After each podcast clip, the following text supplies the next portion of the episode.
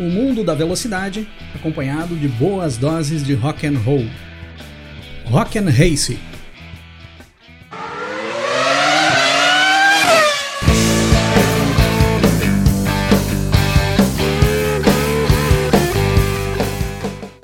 E aí, pessoal?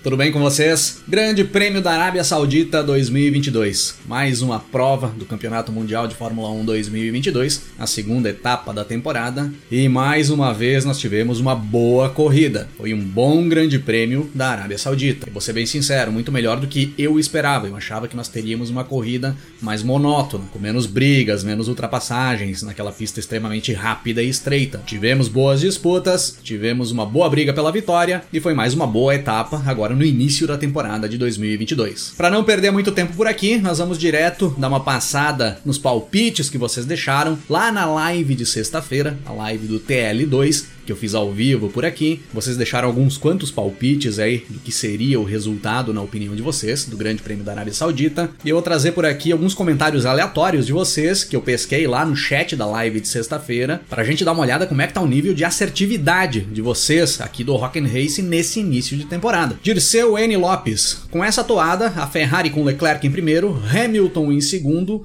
e saindo em terceiro. Saindo da onde, Dirceu?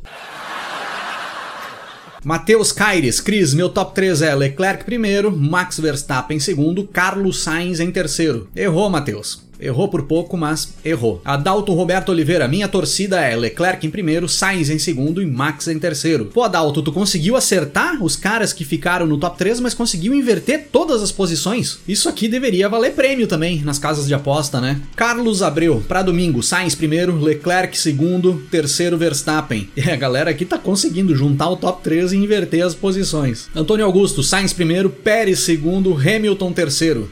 Leclerc e Verstappen batem. Ah, aí tu foi mal pra caramba, hein, Antônio? Ansano Loski, Leclerc primeiro, Verstappen segundo, Gasly terceiro. Também errou tudo. Léo Senna, membro aqui do Rock and Race. Meu palpite pra corrida é Max primeiro, Leclerc segundo, Sainz terceiro. Quarto, Hamilton, quinto, Pérez. Ô, Léo, se tu tivesse parado no top 3 aí, tava bom, né? Não precisava ter levado o top 5. Mas vou te dar uma chance, tá? Vamos eliminar o quarto e o quinto aí, vamos ficar só com os três primeiros e teu palpite tá certo. Thiago McLima, eu chutaria Sainz na terceira posição, Leclerc em segundo e Verstappen. Aí sim, hein, Thiago? Tu copiou o meu palpite, né? É verdade. Grande Prêmio da Arábia Saudita 2022. Vamos direto para os destaques do treino classificatório, que nós acompanhamos ao vivo aqui no Rock and Race lá no sábado de tarde. No Q1 do treino classificatório, nós tivemos algumas surpresas bem interessantes. Vamos começar pelo Yuki Tsunoda, da AlphaTauri, que acabou nem fazendo tempo no Q1, pois não conseguiu tirar o carro da garagem. A equipe ficou o treino todo mexendo no carro para tentar resolver problema e não foi possível o Tsunoda abrir alguma volta rápida e marcar tempo na sessão. Já começava o final de semana extremamente complicado Tsunoda, que veio tendo problemas na unidade de potência do carro ainda nos TLs. Nos treinos livres o Tsunoda já tinha enfrentado problemas. Então, mais uma vez, nós tivemos ali os motores da Red Bull, os motores Honda, com problemas na corrida. O Tsunoda, que era o único cara que não tinha sofrido com problemas no Bahrein, sofreu agora. Nós tivemos também o Latifi estampando o muro ali no Q1, o que acabou gerando a primeira bandeira vermelha do treino classificatório. E aí, com o Latifi batendo e o Albon também caindo no Q1, não conseguiu fazer tempo para passar do Q2, a Williams já encerrou encerrava as atividades do sábado por ali mesmo. Os dois carros da Williams fora ainda no Q1. O Nico Huckenberg da Aston Martin também caiu por ali no Q1. E a grande surpresa da sessão foi Lewis Hamilton ficando apenas na 16ª posição e não passando para o Q2. Eu não lembro de alguma vez ter visto o Hamilton não conseguir passar para o Q2 por não conseguir fazer tempo. Eu já tinha visto o Hamilton não passar para o Q2 por problemas no carro ou por sofrer algum acidente ali durante o Q1, avariar o equipamento, mas tendo as voltas limpas para poder fazer, não sendo atrapalhado e não tendo imprevistos com o carro ou com algum acidente, eu não lembro de ter visto o Hamilton não passar para o Q2. Um desempenho muito ruim do Lewis Hamilton, que disse ainda na pista antes de voltar para os boxes que tinha feito o máximo possível com o que ele tinha em mãos, que o carro não vinha rendendo bem, mas ele não chega a indicar um problema específico. Aparentemente o conjunto todo estava com um rendimento muito baixo e era nítido que a velocidade dele era muito inferior aos demais ali naquele momento. Não só ali, desde os treinos livres eles vinham sofrendo com isso. O Russell também. Então, na minha opinião, não só o destaque do Q1, mas de todo o treino classificatório foi Lewis Hamilton na 16 posição. No Q2, pessoal, o grande destaque foi aquele forte acidente do Mick Schumacher, um acidente meio assustador, deixou a gente até preocupado ali na hora, por toda a demora ali da equipe de socorro em conseguir movimentar o Mick Schumacher ali de dentro do carro e levar para o centro médico. O treino ficou praticamente uma hora parado ali em bandeira vermelha, mas tudo certo, o Mick Schumacher saiu praticamente ileso, foi mais a pancada mesmo. Ficou de fora da corrida no domingo, mas pelo menos tá bem e vai estar tá por aí já nas próximas etapas para disputar normalmente. Destaque também para as duas McLarens caindo mais uma vez no Q2, nenhuma McLaren entrando no top 10 no treino classificatório, Lando Norris ficando na 11 posição e o Daniel Ricciardo em 12. Só que além de tudo, ainda o Ricardo acabou indo mais para trás após tomar uma punição por atrapalhar uma volta rápida do Esteban Ocon, acabou perdendo duas posições no grid e o Ricardo acabou caindo para o 14 colchete para a largada. O Guan Yu Zhou da Alfa Romeo classificou na 13 posição, mas com essa punição do Ricardo subiu para 12 E quem acabou se dando bem nesse bolo todo foi o Lance Stroll, que ficou na 15 posição. Foi o cara que eliminou o Hamilton no Q1, ele tirou o Hamilton da 15 posição e pulou ele. E com essa punição do Ricardo e a ausência do Mick Schumacher no domingo, o Lance Stroll acabou subindo duas posições, foi para 13 terceiro no grid. E no Q3, pessoal, o grande destaque, na minha opinião, foi para pole position do Sérgio Pérez. Uma pole position improvável ali naquele momento. Eu não vi ninguém apostando em uma pole do Pérez, muita gente na live apostando em pole do Verstappen, em pole do Charles Leclerc, em pole do Carlos Sainz também eu vi algumas pessoas apostando, mas eu não vi ninguém apostando em pole do Sérgio Pérez. A primeira pole position de um mexicano na história da Fórmula 1 e a primeira do Sérgio Pérez também. E uma pole merecida, pois o Sérgio Pérez veio evoluindo bem no decorrer dos treinos livres. E eu diria que já no final dos treinos ali era nítido que o desempenho do Pérez era melhor do que o do Verstappen. O Pérez tinha conseguido se acertar melhor com o carro dentro desse circuito, no decorrer dos treinos. O Leclerc ficou em segundo, com o Sainz em terceiro, as duas Ferraris logo atrás do Sérgio Pérez. O Verstappen ficou na quarta posição e reclamou bastante da falta de aderência que ele vinha tendo ali no decorrer do treino classificatório. Esteban Ocon botou a Alpine em uma boa quinta posição no grid de largada. George Russell ficou na sexta posição, foi o melhor carro com motor Mercedes do final de semana. Fernando Alonso ficou em sétimo, Valtteri Bottas numa boa oitava posição, mais uma vez colocando Alfa Romeo no top 10. Pierre Gasly ficou em nono e Kevin Magnussen na décima posição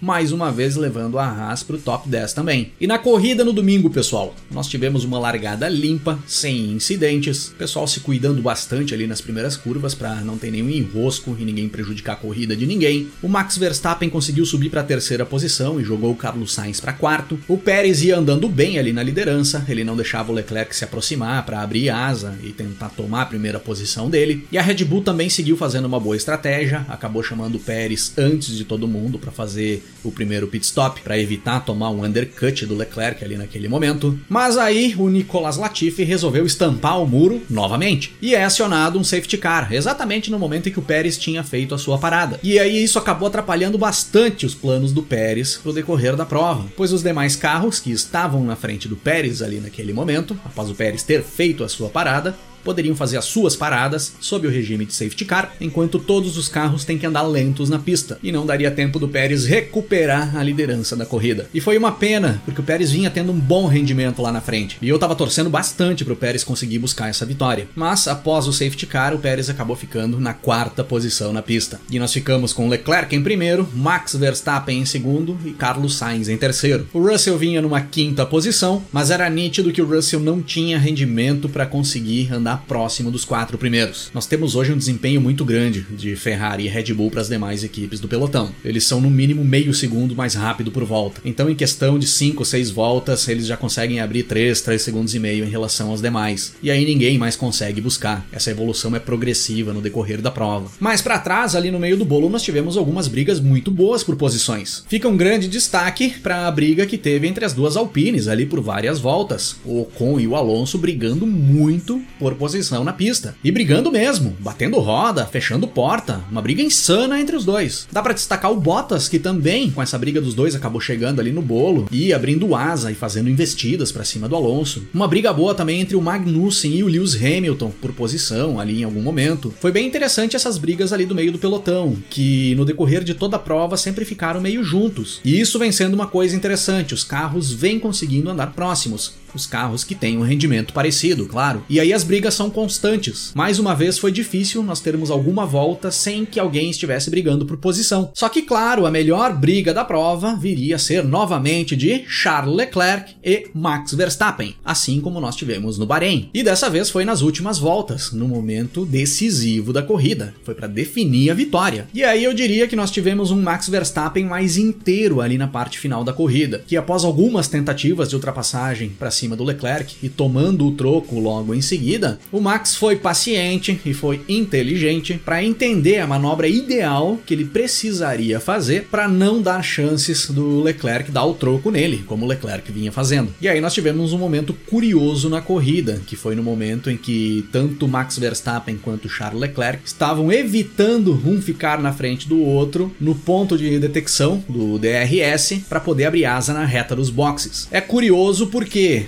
em uma corrida de carros, na teoria todo mundo vai tentar andar o mais rápido possível e tentar ultrapassar o tempo todo quem está na frente. E ali naquele momento nós tivemos o contrário, nós tivemos os dois tentando ficar atrás um do outro, um movimento totalmente contrário da lógica de uma corrida de carros. Mas quando se tem o elemento DRS para ser utilizado numa prova, isso acontece com frequência, faz parte da estratégia do piloto para montar a manobra de ultrapassagem. Então eu não vejo grandes problemas nisso, mas eu insisto em dizer aqui o que eu já venho dizendo há bastante tempo. Eu gostaria muito que o DRS fosse eliminado. Eu gostaria muito de ver esses carros de hoje andando uma prova sem DRS, para ver o que, que eles conseguem fazer em termos de ultrapassagem, em termos de disputa na pista. E aí fazer uma leitura do que precisa ser melhorado para aumentar a disputa, mas mesmo sem utilizar o DRS. Essa é a minha opinião. Isso é o que eu tentaria fazer. E aí, após essa briga muito bacana entre o Verstappen e o Leclerc, nós fechamos as 50 voltas do Grande Prêmio da Arábia Saudita 2022 com Max Verstappen Verstappen em primeiro, Charles Leclerc em segundo,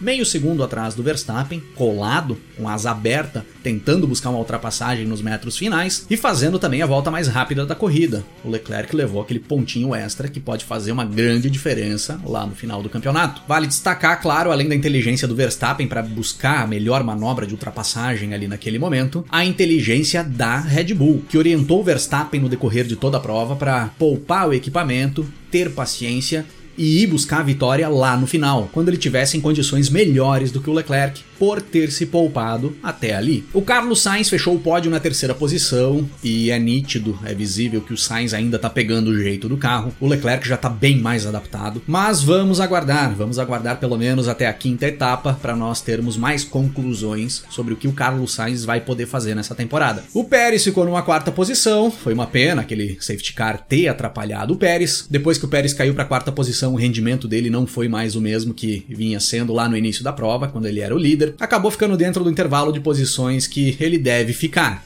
pelo equipamento que ele tem em mãos. Mas pelo que o Pérez fez nos treinos e pelo que ele tinha feito ali no início da prova, acabou ficando aquele gostinho de derrota. Poderia ter vindo pelo menos um pódio para o Pérez. O Russell fechou na quinta posição, bem atrás dos quatro primeiros, mas dentro do intervalo de posições que ele deve ficar. Conseguiu fazer uma boa corrida, até considerando que esse carro da Mercedes vem apresentando problemas. O Ocon terminou em sexto, com o Lando Norris em sétimo e marcou os primeiros pontos da McLaren no ano. Pierre Gasly em oitavo, Kevin Magnussen em nono, mais uma vez a Haas dentro da zona de pontos, e o inglês Lewis Hamilton na décima posição. Fez uma corrida bem discreta o Hamilton, ele conseguiu evoluir ali na primeira metade da prova, escalando o pelotão, fazendo ultrapassagens, mas a estratégia que ele utilizou de largar com o pneu duro, na minha opinião, não foi muito eficiente. E além de tudo, a Mercedes fez mais uma atrapalhada com ele, errando o momento de chamar o inglês para os boxes para fazer a troca de pneus. E aí tem gente que vai me dizer assim: ah, Cris, mas o Hamilton classificou em 16 no qualifying e terminou a prova em décimo, dentro da zona de pontuação. Foi uma boa corrida do Hamilton, ele evoluiu bem na prova. E aí eu vou responder para vocês. O Hamilton terminou em décimo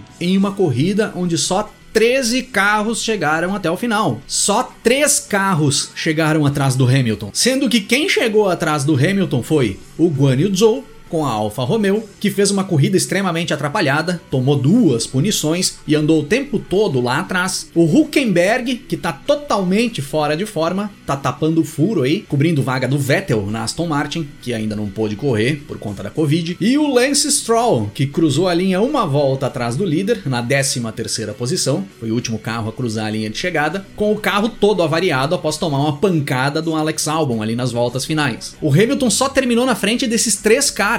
E isso é muito pouco para quando se fala de Lewis Hamilton e Mercedes. Então, não, não foi um bom resultado para o Hamilton e não foi uma boa corrida do Hamilton. E falando desses abandonos, já que eu citei aqui que só 13 carros terminaram, isso também foi um destaque da corrida. Nós já iniciamos a prova com dois carros a menos. Só 18 carros largaram. O Mickey ficou fora por conta do acidente do sábado e o Tsunoda teve problemas na AlphaTauri na volta de alinhamento do grid. O Tsunoda nem conseguiu chegar no grid. Aí o Latifi bateu e o Albon bateu. Os dois carros da Williams terminaram avariados. O Alonso, o Bottas e o Ricardo abandonaram com problemas nos carros com problemas de potência. E aí eu digo que as equipes vão ter bastante trabalho para conseguir aumentar a confiabilidade desses conjuntos. Na Fórmula 1 aí dos últimos 15, 20 anos, isso não é normal. Nós teremos tantos abandonos assim em uma prova. E as equipes precisam trabalhar isso urgente, pois esses pontos que elas estão deixando para trás nesse momento vão fazer bastante falta lá no final do ano. E considerando o desempenho dos pilotos nesse final de semana, como que ficou a banda aqui do Rock and Racing, do Grande Prêmio da Arábia Arábia Saudita de 2022. A banda do Grande Prêmio da Arábia Saudita tem o mexicano Sérgio Pérez na bateria, e o Pérez foi para a bateria essa semana principalmente por ter conquistado a primeira pole position da sua carreira. Nós temos o Charles Leclerc no contrabaixo, por ter liderado a prova em uma boa parte das voltas disputadas, e claro, Max Verstappen na guitarra e vocal, o cara que foi buscar a vitória já no finalzinho após vencer uma bela disputa com o Charles Leclerc. E o responsável por carregar a aparelhagem essa semana é sim o senhor Lewis Hamilton, que vai precisar fazer bastante esforço ainda, pelo visto, para conseguir andar mais para frente no pelotão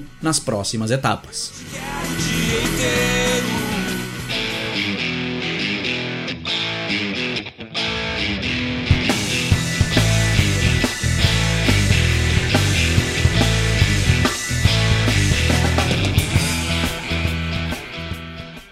Neste 30 de março de 2022, está fazendo 42 anos a primeira vitória do brasileiro Nelson Piquet na Fórmula 1, no Grande Prêmio do Oeste dos Estados Unidos, onde nós tivemos também o último pódio do Emerson Fittipaldi na Fórmula 1. Então, para relembrar esse grande feito dos pilotos brasileiros ali naquela virada de década, eu vou rodar aqui hoje um som dos britânicos do The Jam, do quinto álbum da banda, lançado ali no ano de 1980, álbum denominado Sound Effects. E eu já deixo aqui também como dica para quem curte um bom rock britânico setentista, com várias misturas de ritmos. Eu particularmente gosto demais do som do The Jam, e gosto muito principalmente desse som que eu vou rolar aqui agora. That's Entertainment. Se liguem aí no som o bom e velho rock and roll. Rima com chuveiro. Entra noite, madrugada. Eu quase enlouqueço.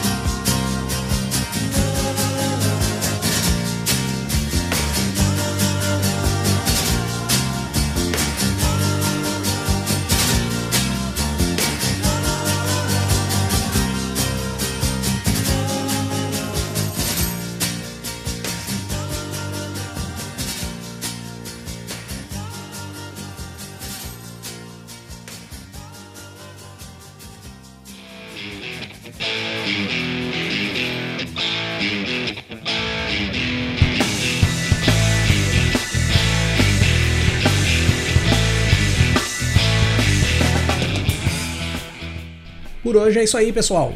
Se curtiu o nosso conteúdo por aqui, dá uma passada também no nosso canal no YouTube, é youtube.com/barra para você curtir também os nossos episódios em vídeo. E para me seguir nas redes sociais, é só procurar aí no Twitter ou Instagram, arroba Cris8Silvestre, que eu tô por lá também. Valeu pela parceria e pela audiência. Um grande abraço para todo mundo. Até mais.